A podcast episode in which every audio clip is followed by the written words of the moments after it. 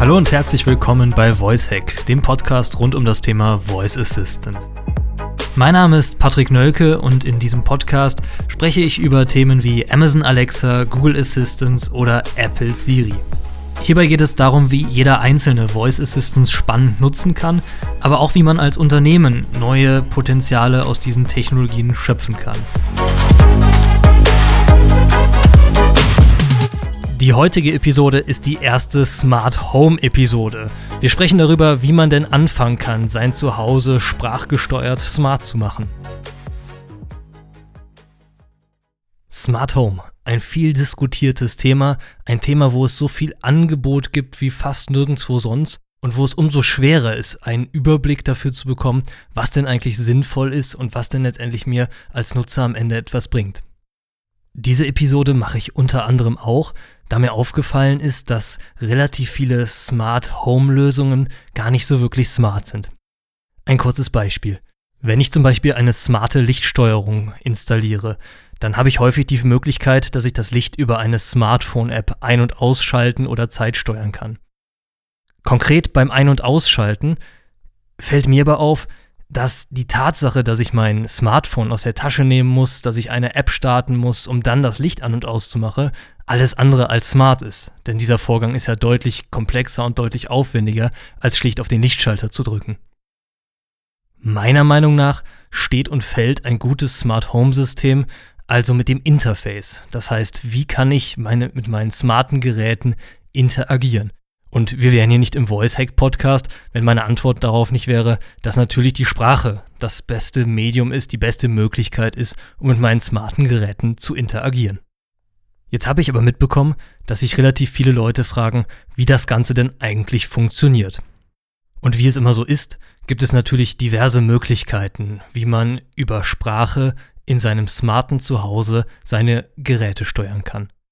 Um es nun einfach zu halten, konzentrieren wir uns mal auf, ja, ich sag mal, einen Ansatz, wie man das Thema realisieren kann. Ziel hierbei ist es, den effizientesten und einfachsten Weg zu gehen. Schauen wir uns also an, was die grundsätzliche Voraussetzung dafür ist. Es gibt diverse Systeme und oftmals ist es so, dass ich zwar jede Alexa beispielsweise verwenden kann, um Smart Home Geräte zu steuern, aber ich in einigen Fällen noch eine Bridge, also ein Gerät brauche, was zwischen den Voice Assistant bzw. den Smart Speaker, in diesem Fall Alexa, und dem eigentlichen Gerät, ich nehme jetzt hier mal das Beispiel eines Leuchtmittels einer Glühbirne geschaltet wird. Das heißt, ich habe die Kette Smart Speaker, Bridge und dann das eigentliche Gerät, in diesem Fall die Glühbirne. Das ist aus meiner Sicht ein ja nicht besonders schicker Ansatz. Besser ist es, wenn man eine Alexa hat, die direkt mit den Geräten kommunizieren kann. Deshalb empfiehlt es sich, am Anfang damit zu beginnen, dass man sich eine Alexa besorgt, die einen Smart Home Hub hat. Das wäre zum Beispiel der Echo Plus. Neben der Funktion der direkten Kommunikation mit meinen Geräten, also dem Smart Home Hub, bietet ein Echo Plus auch noch einige Sensorik. Beispielsweise habe ich ein integriertes Thermometer, was aus meiner Sicht in einem smarten Zuhause auch nicht fehlen darf, dass ich verlässliche Informationen dazu habe, wie viel Grad es denn in einem Raum eigentlich ist. Als erste Eintrittspforte für unser Voice Interface bietet sich also ein Echo Speaker an. Wenn man sich nun überlegt, welche Geräte man zum Einsatz bringen möchte, sollte man sich vorab zu einem Thema Gedanken machen. Die praktischsten und auch preisgünstigsten Geräte kommunizieren direkt mit der Alexa und machen dies immer über das Internet. Wenn es nun dazu kommt, dass man einen Internetausfall hat, funktionieren diese Geräte natürlich nicht mehr. Es gibt Geräte, die im Falle eines Internetausfalls zwar nicht mehr über Alexa steuerbar sind, aber noch über die Geräte selber oder über spezielle Taster, die man dazu kaufen kann. Hier sollte man sich also überlegen, wie wichtig einem dieses Thema ist. Aus meiner Sicht, wenn es darum geht, ich sag mal, Geräte zu steuern, die nicht überlebenswichtig sind, sondern die eher das Leben zu Hause angenehmer machen, ist die erstere Variante völlig in Ordnung, denn sind wir mal ehrlich, wie oft hat man denn einen Internetausfall? Wenn man einen guten Anbieter hat, einen guten Anschluss hat, ist das zum Glück doch ziemlich, ziemlich selten. Für deinen perfekten Start in das Thema Voice Controlled Smart Home möchte ich nun über drei Themenbereiche sprechen. Das ist zum einen das Thema, wie kann ich alte oder beziehungsweise bestehende Geräte smart machen? Des Weiteren das Thema Licht, Lampen und auch Verdunkelungsrollos. Und als letztes würde ich gerne mal über das Thema Uhren im Haus sprechen. Die Themen Sicherheitstechnik und Heizungssteuerung möchte ich in dieser Episode bewusst erstmal außen vor lassen. In diesen Gebieten gibt es einiges zu beachten und zu beiden möchte ich nochmal eine einzelne Episode machen, wo man dann ein bisschen mehr ins Detail gehen kann. Lass uns also damit anfangen, erstmal darüber nachzudenken, wie man bereits bestehende Technik in deinem Zuhause smart machen kann. Konkret meine ich damit den Einsatz von smarten Steckdosen. Smarte Steckdosen sind oft relativ günstig und man kann bestehende Geräte ohne Aufwand und ohne Mehrkosten smart machen. Um hier Potenziale in deinem Zuhause zu finden, schau doch einfach mal, wo du zum Beispiel Steckerleisten mit einem Ein- und Ausschalter bereits installiert hast. Oftmals ist es sehr sinnvoll, diese Steckerleisten durch eine smarte Steckdose zu ersetzen. Dies kann zum Beispiel bei Musikanlagen recht praktisch sein. Eine weitere spannende Anwendung ist, dass man zum Beispiel eine nicht smarte Kaffeemaschine smart macht.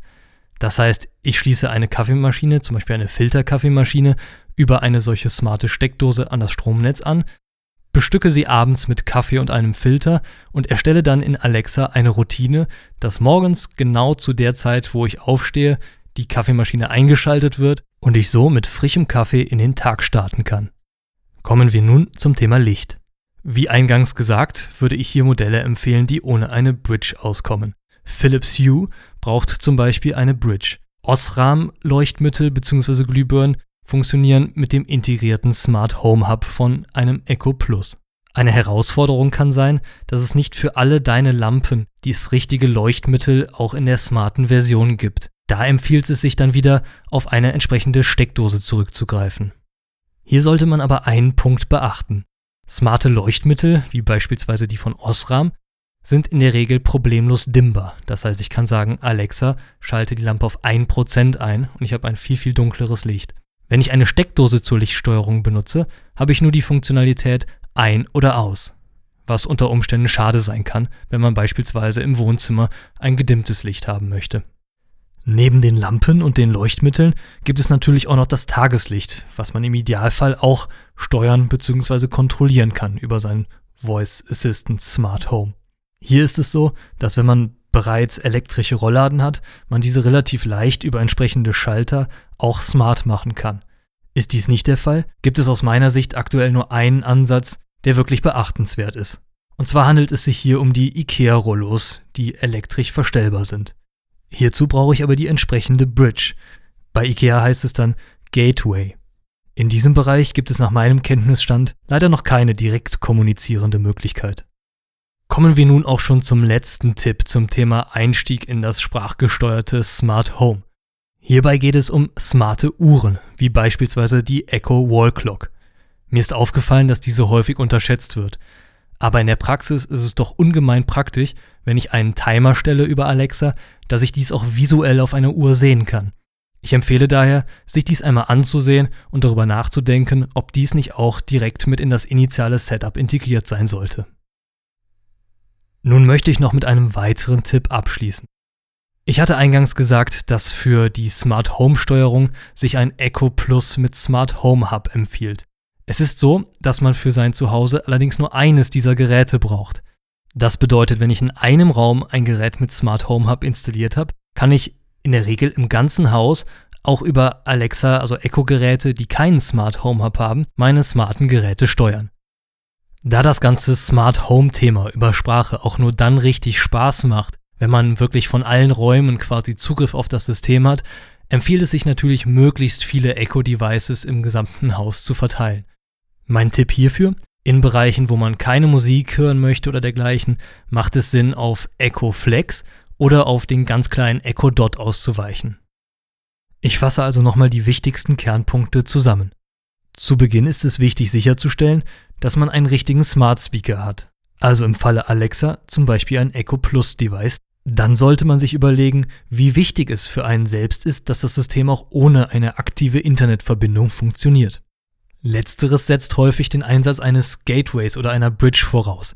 Zum Starten ist es gut, sich ein paar smarte Steckdosen zuzulegen und zu überlegen, welche bestehenden Geräte man damit smart machen kann. Im Bereich der Beleuchtung gibt es die Möglichkeit, auf smarte Leuchtmittel zurückzugreifen, welche den Vorteil haben, dass man sie meist dimmen kann, oder aber auch bestehende Lampen, wie eben erwähnt, über smarte Steckdosen zu steuern, was den Nachteil hat, dass man sie nicht mehr dimmen kann. Wenn man seine Rollos steuern möchte, ist es empfehlenswert, sich die IKEA-Lösungen anzuschauen. Die sind kostengünstig und gut integrierbar. Die Ausnahme ist hier, wenn man bereits elektrisch gesteuerte Rollladen hat. Diese kann man meist problemlos aufrüsten. Als besondere Ergänzung haben wir über eine smarte Uhr gesprochen. Und so sind wir am Ende dieser ersten Smart Home Episode. Ich gebe zu, es ist etwas länger geworden, aber ich dachte mir, dass es vielleicht helfen kann, einmal einen guten Übersicht über die unterschiedlichsten Möglichkeiten zu bekommen. Wie gesagt, werden wir in die Teilbereiche wie Heizungssteuerung und Sicherheitstechnik nochmal detailliert einsteigen in jeweils gesonderten Episoden. Wenn es euch gefallen hat, dann würde es mich natürlich freuen, wenn ihr auch beim nächsten Mal wieder dabei seid, wenn wir ein spannendes Thema aus dem Bereich Voice Assistant besprechen. Vielen Dank fürs Zuhören und einen schönen Tag noch. Bis dann.